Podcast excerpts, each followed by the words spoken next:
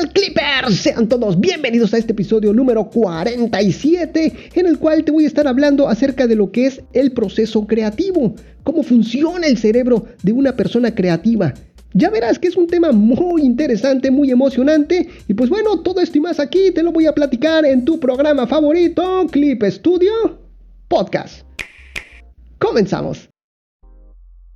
Pues mucho se habla de lo que es el bloqueo creativo, cómo solucionarlo, cómo podemos prevenirlo, pero en esta ocasión voy a hablarte de cómo surge ese proceso creativo.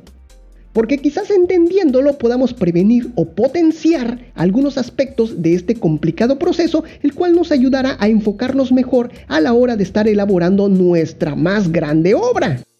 Así que pasemos a ver qué es el proceso creativo. La creatividad es la capacidad de crear nuevas ideas o conceptos, de nuevas asociaciones entre ideas y conceptos conocidos, que habitualmente producen soluciones originales. La creatividad es el sinónimo de pensamiento original, la innovación constructiva, el pensamiento divergente o el pensamiento creativo. La creatividad, como ocurre con otras capacidades del cerebro como son la inteligencia y la memoria, engloba varios procesos mentales entrelazados que no han sido completamente descifrados por la fisiología. El pensamiento original es un proceso mental que nace de la imaginación. No se sabe de qué modo difieren las estrategias mentales entre el pensamiento convencional y el pensamiento creativo, pero la cualidad de la creatividad puede ser valorada por el resultado final. La diferencia entre los individuos altamente creativos y los relativamente no creativos no reside en la inteligencia tal como ésta se mide en las pruebas de inteligencia. El individuo creativo puede, no obstante, diferenciarse de los demás en cuanto a los rasgos de su personalidad. Hay desde luego muchas expresiones que en general se han comprobado que el individuo creativo suele ser introvertido, necesita largos periodos de soledad, parece tener poco tiempo para lo que él llama trivialidades de la vida cotidiana y de las relaciones sociales. Los individuos creativos suelen ser emocionalmente intuitivos y estar más interesados por el significado abstracto del mundo exterior que por su percepción sensitiva. Los individuos creativos muestran a menudo dificultades para relacionarse con las demás personas y suelen eludir los contactos sociales. A menudo muestran inclinación a considerar que la mayoría de la gente normal es corta, así como a tendencias de dominio sobre los demás, lo que los aleja de establecer relaciones humanas en un grado de igualdad. Los individuos creativos también parecen estar relativamente liberados de prejuicios y convencionalismos, y les interesa relativamente poco lo que sus semejantes o cualquier persona piensa de ellos. Tienen poco respeto por las tradiciones y las reglas establecidas por la autoridad en lo que refiere a su, campo de creatividad, prefiriendo fijarse de sus propios juicios. Los varones creativos obtienen a menudo resultados altos en los test de feminidad lo cual indica que tienen una mayor sensibilidad y son más conscientes de sí mismos y más abiertos a las emociones y a la intuición que el varón medio de la cultura occidental. Otra característica de la gente creativa es la preferencia por la complejidad. Entre individuos de personalidad creativa pueden distinguirse a grandes rasgos dos grupos distintos, el artístico y el científico. Las características fundamentales son las mismas en, ambos, pero en general el artista es más dado que el científico a expresar su inconformidad tanto en su vida como en su trabajo. El artista informal es sencillo, pero el científico anticonvencional es relativamente raro. Los artistas y científicos creativos eh, tienden incluso a ser más estables emocionalmente que las personas menos creativas, y cuando esto no sucede así, su inestabilidad se manifiesta en forma de ansiedad, depresión, recelo social o excitabilidad, algo parecido a una neurosis plenamente desarrollada. Entre los artistas y escritores, el genio se confunde y se relaciona a menudo con la locura. En esta característica de personas se manifiesta con expresiva frecuencia neurosis graves, adicciones a las drogas y al alcohol y diversas formas de locura, no existe mucha relación entre creatividad y cociente intelectual. Es compatible ser altamente creativo y tener una inteligencia normal o poseer una gran inteligencia y carecer de capacidades creativas. Y ahora, ¿cómo se potencia la creatividad? Pues las claves para potenciar la creatividad tanto en los ámbitos personales como empresariales se puede resumir en cuatro aspectos. Número uno, es necesaria la búsqueda de el elemento, ese aspecto, tema, proyecto que interioriza la realización personal y permite que el individuo se perciba como alguien que dejará huella en su etapa vitalicia. Número 2. La pasión como componente transversal en los niveles de inteligencia emocional. Está presente en los procesos de búsqueda y elección de nuestro elemento. Número 3.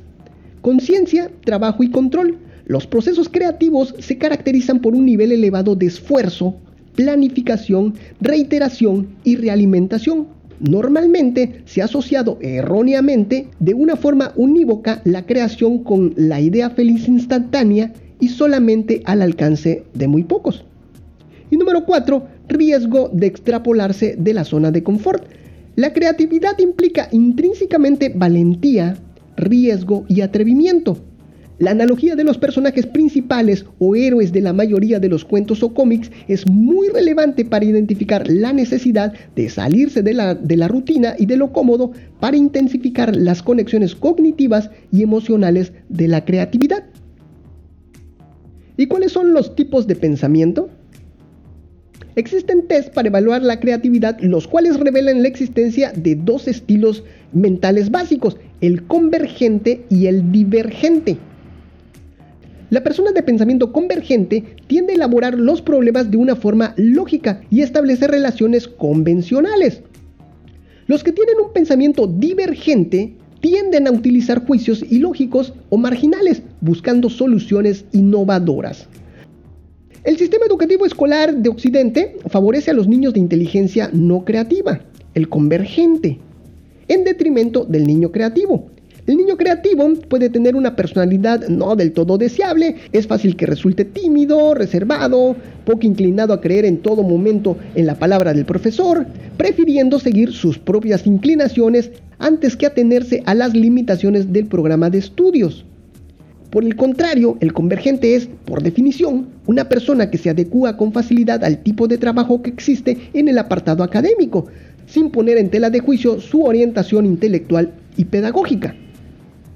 Esta división entre los divergentes creativos y el convergente de mente convencional no es de todos modos absoluta. Individuos convergentes a los que se les pide que respondan a los tests como si fueran divergentes, es decir, como imaginan que los contestaría un artista anticonvencional, puede dar respuestas muy parecidas a los divergentes genuinos. Esto indica que si bien puede existir diferencias innatas e inalterables en los individuos en cuanto a su creatividad, la forma de pensar de los conformistas se debe no tanto a una incapacidad para el pensamiento original, como al temor de la posibilidad de parecer una persona extraña o rara, al miedo a perder la aprobación de la sociedad o una resistencia a fiarse de la intuición antes que la razón. Un componente importante de la creatividad es la independencia respecto a las opiniones de los demás. Esta debe ser la razón por la que una gran proporción de la gente altamente creativa son hijos primogénitos, o los que nacen primero en el nicho familiar, puesto que a menudo esta posición familiar origina una actitud independiente. No obstante, pues otros no primogénitos pueden ser altamente creativos también. Ahora vamos a ver la relación entre creatividad e inteligencia. Se ha estudiado la relación entre creatividad e inteligencia y se ha definido durante mucho tiempo que existe una correlación entre ambas, pero no es así por las siguientes razones.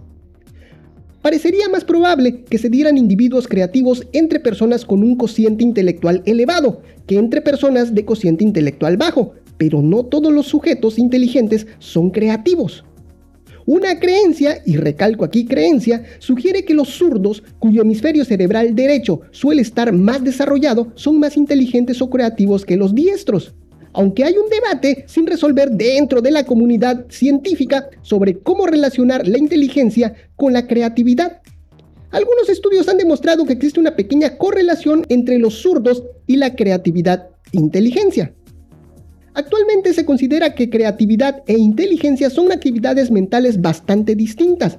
La inteligencia, por lo que se aprecia en las pruebas tradicionales que le evalúan, puede considerarse como pensamiento convergente, como la capacidad de seguir pautas de pensamiento aceptadas y de suministrar soluciones correctas a un problema dado. Y se dice que la mayoría de las pruebas de inteligencia actuales miden sobre todo las facultades y actividad del hemisferio central izquierdo. En cambio, la creatividad se valora por medio de los resultados, porque esta es la forma de ver lo que es ser único. Como los demás observan creaciones bellísimas de color, la forma e innovación que surge al ser creativo en situaciones cotidianas o en resolución de problemas. Y ahora, ¿cuál es la biología de la creatividad? Vámonos a adentrarnos un poquito más en todo este tema, ¿ok? Van a ver que está muy bonito. Hasta no hace muchos años se pensaba que el cerebro tenía zonas exclusivas de funcionamiento hasta que por medio de la imagenología se pudo determinar que cuando se realiza una función, el cerebro actúa de manera semejante a una orquesta sinfónica, interactuando varias áreas entre sí. Además se pudo establecer que cuando un área cerebral no especializada se daña, otra área puede realizar un reemplazo parcial de sus funciones. Hay muchas teorías sobre cómo cada hemisferio cerebral afecta o cómo piensa una persona. Una divide a los pensadores en dos campos, en simultáneos visuales y secuenciales lineales. De acuerdo con esta hipótesis, la mayoría de las personas diestras que usan más su hemisferio izquierdo procesan la información de manera secuencial lineal, en el que un esquema debe completar su procesamiento antes de que se pueda comenzar con el siguiente. En cambio, dice la hipótesis, los individuos cuyo hemisferio derecho es dominante, como ocurre en los zurdos, y supuestamente en los individuos creativos, procesan la información con simultaneidad visual, modo en el que varios esquemas se procesan simultáneamente.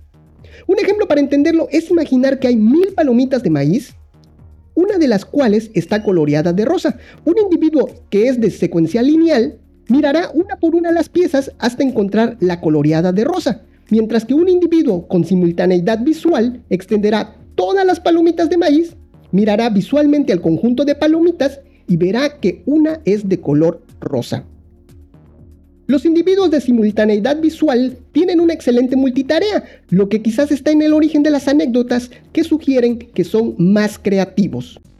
La mayoría de las personas procesan información usando el análisis, que es el método de resolver un problema descomponiéndolo en unidades y analizando estas una por una. En contraste, los individuos de simultaneidad visual y la mayoría de los zurdos procesan la información usando síntesis, en donde se resuelve un problema como un todo, intentando usar un método de relaciones para resolver el problema.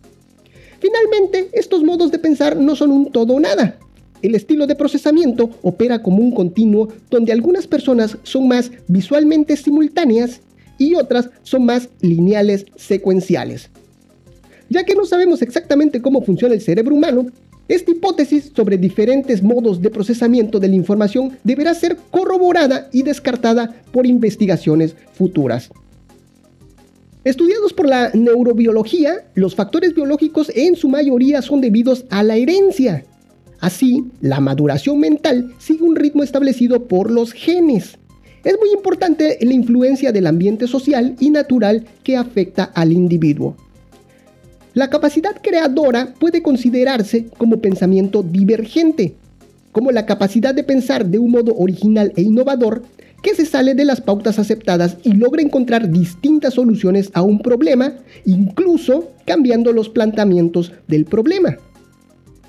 Del llamado pensamiento lateral o divergente, hoy por hoy es realmente muy poco lo que se sabe con certeza y más aún si lo comparamos con otros campos de la investigación psicológica. Se sabe, por ejemplo, que los dos hemisferios del cerebro, réplica uno del otro, están implicados en diferentes tipos de actividad. El hemisferio izquierdo, más activo en los diestros, está especializado principalmente en los procesos relativos de la inducción, la deducción y el lenguaje, mientras que el hemisferio derecho nos proporciona las facultades de la, de la visión, la memoria visual, el sentido espacial, la apreciación de la forma, el color y la creatividad.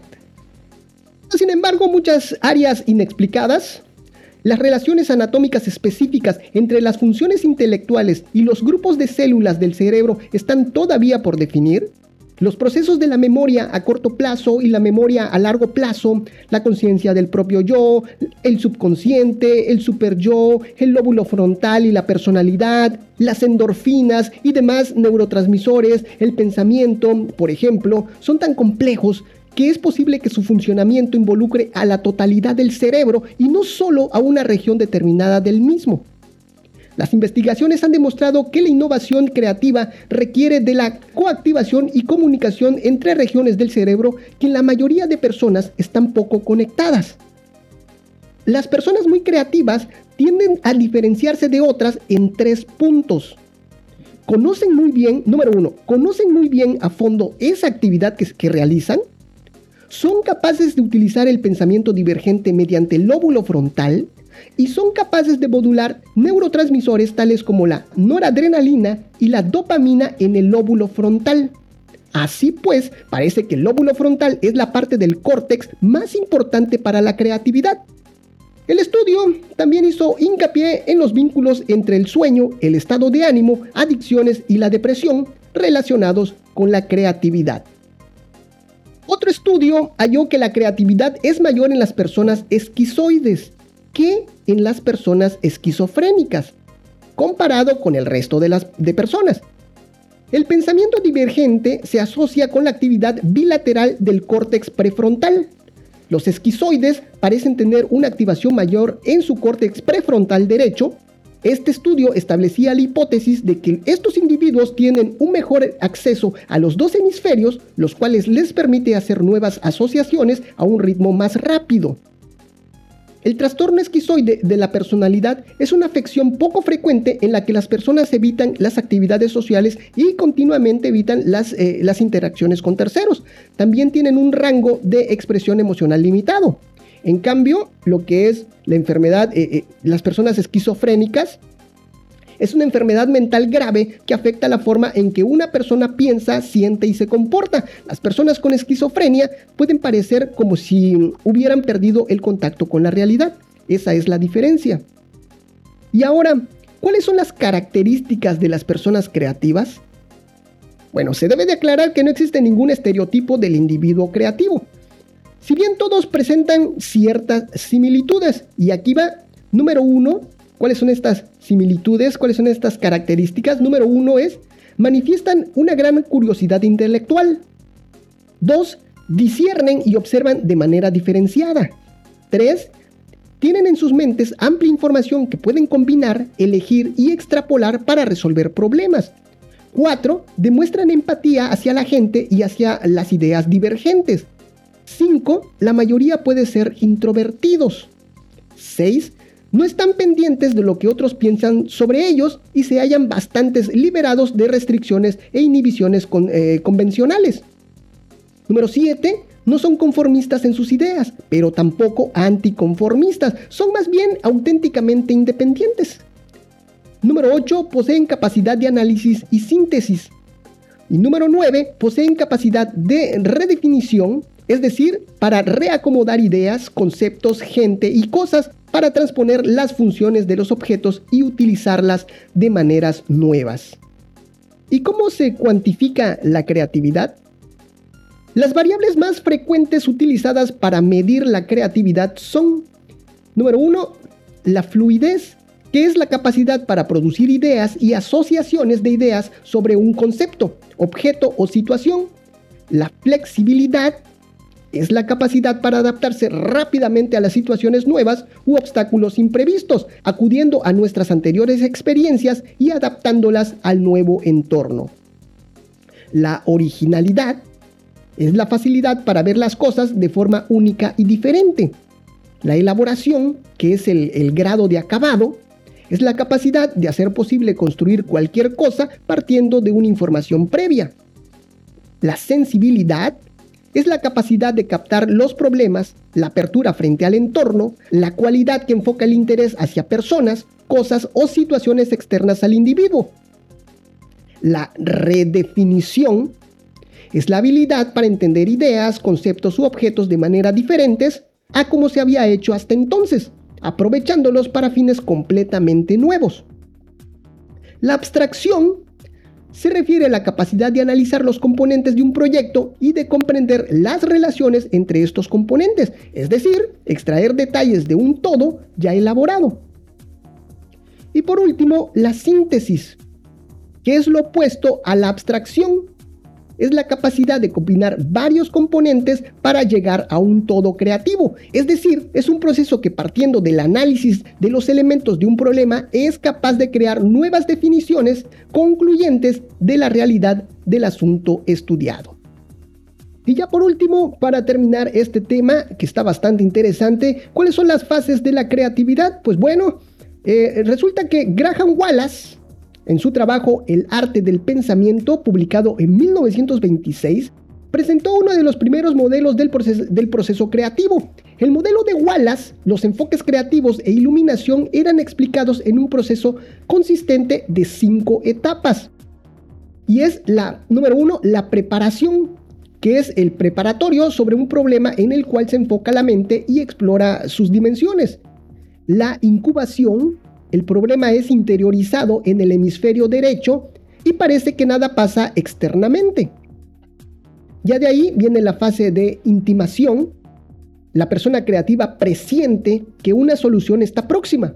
En muchas publicaciones, el modelo de Wallace es modificado en cuatro etapas, donde la intimación es visto como una subetapa. Ya de ahí viene la fase de iluminación o insight, cuando la idea creativa salta del procesamiento interno al consciente. Ya de ahí viene la fase de verificación, cuando la idea es conscientemente verificada, elaborada y luego aplicada. Ha habido algunas investigaciones que buscan aclarar si el periodo de incubación, implicando un periodo de interrupción o descanso del problema, ayuda a la solución creativa del problema. War, otro, otro doctor, otro científico, ha barajado varias hipótesis de por qué un periodo de incubación ayudaría. Algunas evidencias son coherentes con la hipótesis y demuestran que la incubación ayuda a olvidar falsas pistas. La ausencia de la incubación puede llevar al solucionador a estancarse en estrategias inapropiadas. Aunque esta idea entra en conflicto con la anterior hipótesis de que las soluciones creativas salen misteriosamente del inconsciente cuando el consciente está ocupado en otras tareas. Wallace consideraba la creatividad como parte del legado del proceso evolutivo, el cual permitió a los humanos adaptarse rápidamente a los entornos cambiantes. Y hasta aquí lo que es este tema interesante, la verdad, honestamente, eh, el tema de este, de este episodio iba a ser el bloqueo de la creatividad. Pero me fui adentrando un poquito y dije, pues bueno, antes de, antes de enfocarnos en lo que es el bloqueo de la creatividad, del proceso creativo, vamos a investigar qué es el proceso creativo. Y esto me llevó a toda esta información, la cual lo saqué ahí de la Wikipedia. Todo esto lo pueden leer ahí en la, en la Wikipedia. Lo pueden corroborar. Y se me hizo súper interesante ver todo esto. Y como les dije en un principio, conociendo lo que es este proceso creativo, muy bien podríamos eh, prevenir o potenciar alguno de los aspectos de este, de este complicado proceso, ¿no? Y pues bueno, lo que sí, para el siguiente programa, para el episodio número 48, ahí sí voy a hablar de todo este bloqueo creativo que lo provoca, cómo superarlo, cómo prevenirlo y muchas cosas más. Bueno, pues toda esta información espero que les haya gustado, espero que les haya servido y ahora ya sabemos un poquito más acerca tanto filosóficamente como a nivel de investigación científica, cómo funciona el proceso creativo. Muy bien, pues hasta aquí el final del programa.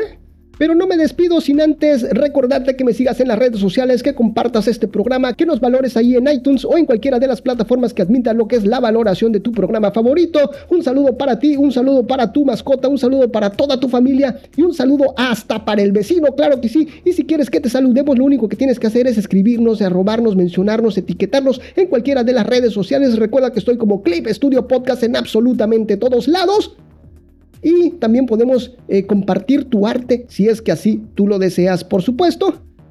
Y ahora sí, vámonos con la sección más querida, más extrañada de este programa, que es la sección de saludos a la comunidad con nuestro gran amigo Clippy. Hola, ¿qué tal Clippy? ¿Cómo estás? Hola, Belén. Bien, bien, muchas gracias. Ya te extrañaba, amigo, ¿eh? Yo también, Balame. Muchísimo. Bien, pero pues dad los saludos de una vez antes que se alargue todavía más este programa y platicamos un ratito. ¿Qué te parece? ¡Claro que sí!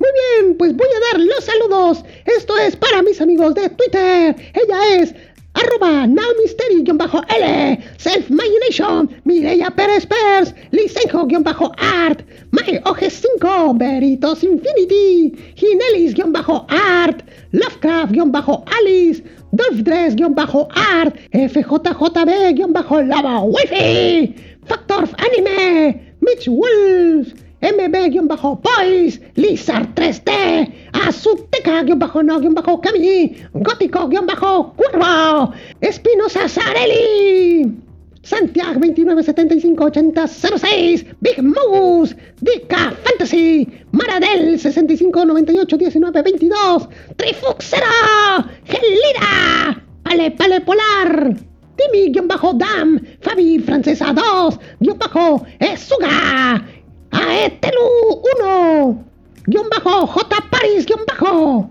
Ricardo 211, Neko, guion bajo, M, guion bajo, F, Subasa Diana y Marta DMGZ GRC. Uy, este sí se me complicó, Balam. Todos ellos son mis amigos de Twitter. Gracias por esos likes, gracias por esos retweets y por comentarnos. Y para mis amigos de Instagram, albi.drown, Isa-Villarreal-Art, Shine Comic Art, La-Zona-Del-Arte, Sele-Agbo-Art, Gato-Ubu-7U7, C-Jovita1502, Bray-An1016, Razor-Gorinku, Helen y arroba Matt Penciler. Gracias a todos ellos allá por el apoyo de, en, Instagram. Y por supuesto a todos nuestros amigos ahí en YouTube, todos los suscriptores. ¿Cuántos ya llevamos, mi amigo Clippy? Ya somos 485, Balam. Excelente. Por favor, Clippers, si aún no se han suscrito, por favor, suscríbanse. Vamos a llegar a esos 500 suscriptores, por favor, y activar lo que es para poder activar lo que es la pestaña de comunidad y poder interactuar un poquito más con ustedes ahí en, en YouTube. ¿Sale? Muy bien, así es, Balam. Y para todos los amigos ahí de los grupos de Facebook, muchísimas gracias por su apoyo. Y listo, Balam. Excelente, Clippy. Muchísimas gracias. ¿Qué tal, amigo? ¿Cómo has estado todos estos días, todos estos días de ausencia? Bueno, pues ha habido mucho trabajo ahí en, las oficinas, Balam. Con eso de las actualizaciones, los mantenimientos al sistema y todo eso, ha habido mucho trabajo. Ah, órale. ¿Sí? Sí, yo nada más veo cómo van corriendo ahí los de sistema. Van de un lado para otro los pobres. Ah, pero gran trabajo, ¿eh? Porque ah, lo han solucionado así a tiempo, ¿eh? Sí, sí, sí. Gran trabajo para los amigos. Así es. Pues a todos ellos, un fuerte abrazo. Muchísimas gracias por estar ahí, por apoyarnos y por hacer su trabajo. Pero mira, como, como debe de ser, en tiempo y forma. Sí, Balam, sí. ¿Y qué dice el jefe jefe? ¿Cómo está? ¿Está tranquilo? Sí, está tranquilo. Le sigo llevando su cafecito como le gusta. Fíjate que siempre que hay este tipo de, cosas de mantenimiento se pone nervioso el jefe jefe, ¿eh? ¿Ah, sí? Sí. Sí, a cada rato anda viendo su reloj, así. Que no tarden mucho los amigos de, de sistemas. este jefe jefe. Muy bien, pero afortunadamente, mira, son pero guerreros esos, los de sistema. Excelente por ellos. Pues muy bien, Clippy, creo que hasta aquí llegamos con el, con el programa porque ya, ya se hizo bastante largo el programita. Te agradezco mucho el que hayas regresado. Muchas gracias. No, gracias a ti, Alan. Gracias por invitarme. No, ya sabes que pues, este es tu programa. Cuando gustes y quieras. Y pues bueno, obviamente pues solo en estos programas normales nos acompañas para dar los saludos. Gracias, Clippy. Gracias a ti, gracias a todos. Excelente, muy bien. Pues sí, pues muchas gracias a todos ustedes y no me queda más que agradecerte a ti Clipper por permitirme acompañarte de alguna forma en esos momentos mágicos. Nos estamos viendo hasta la próxima. Esto fue Clip Studio. Clippy. Clip Studio Podcast. Clip Studio Podcast. Nos vemos. Bye bye. Bye bye. Ya extrañaba yo tus gritos, Clippy. ¿eh? Yo sé que me extrañas, Balam. Así que andaba estresado el jefe jefe. Sí, Balam. Pobrecito. No le gustan estos mantenimientos. pero pues hay que hacerlos. Así es, ¿eh? Hay que hacerlos para dar un mejor servicio a los Clippers. Sí, excelente. Muchas gracias, amigo, ¿eh? Gracias, Balam.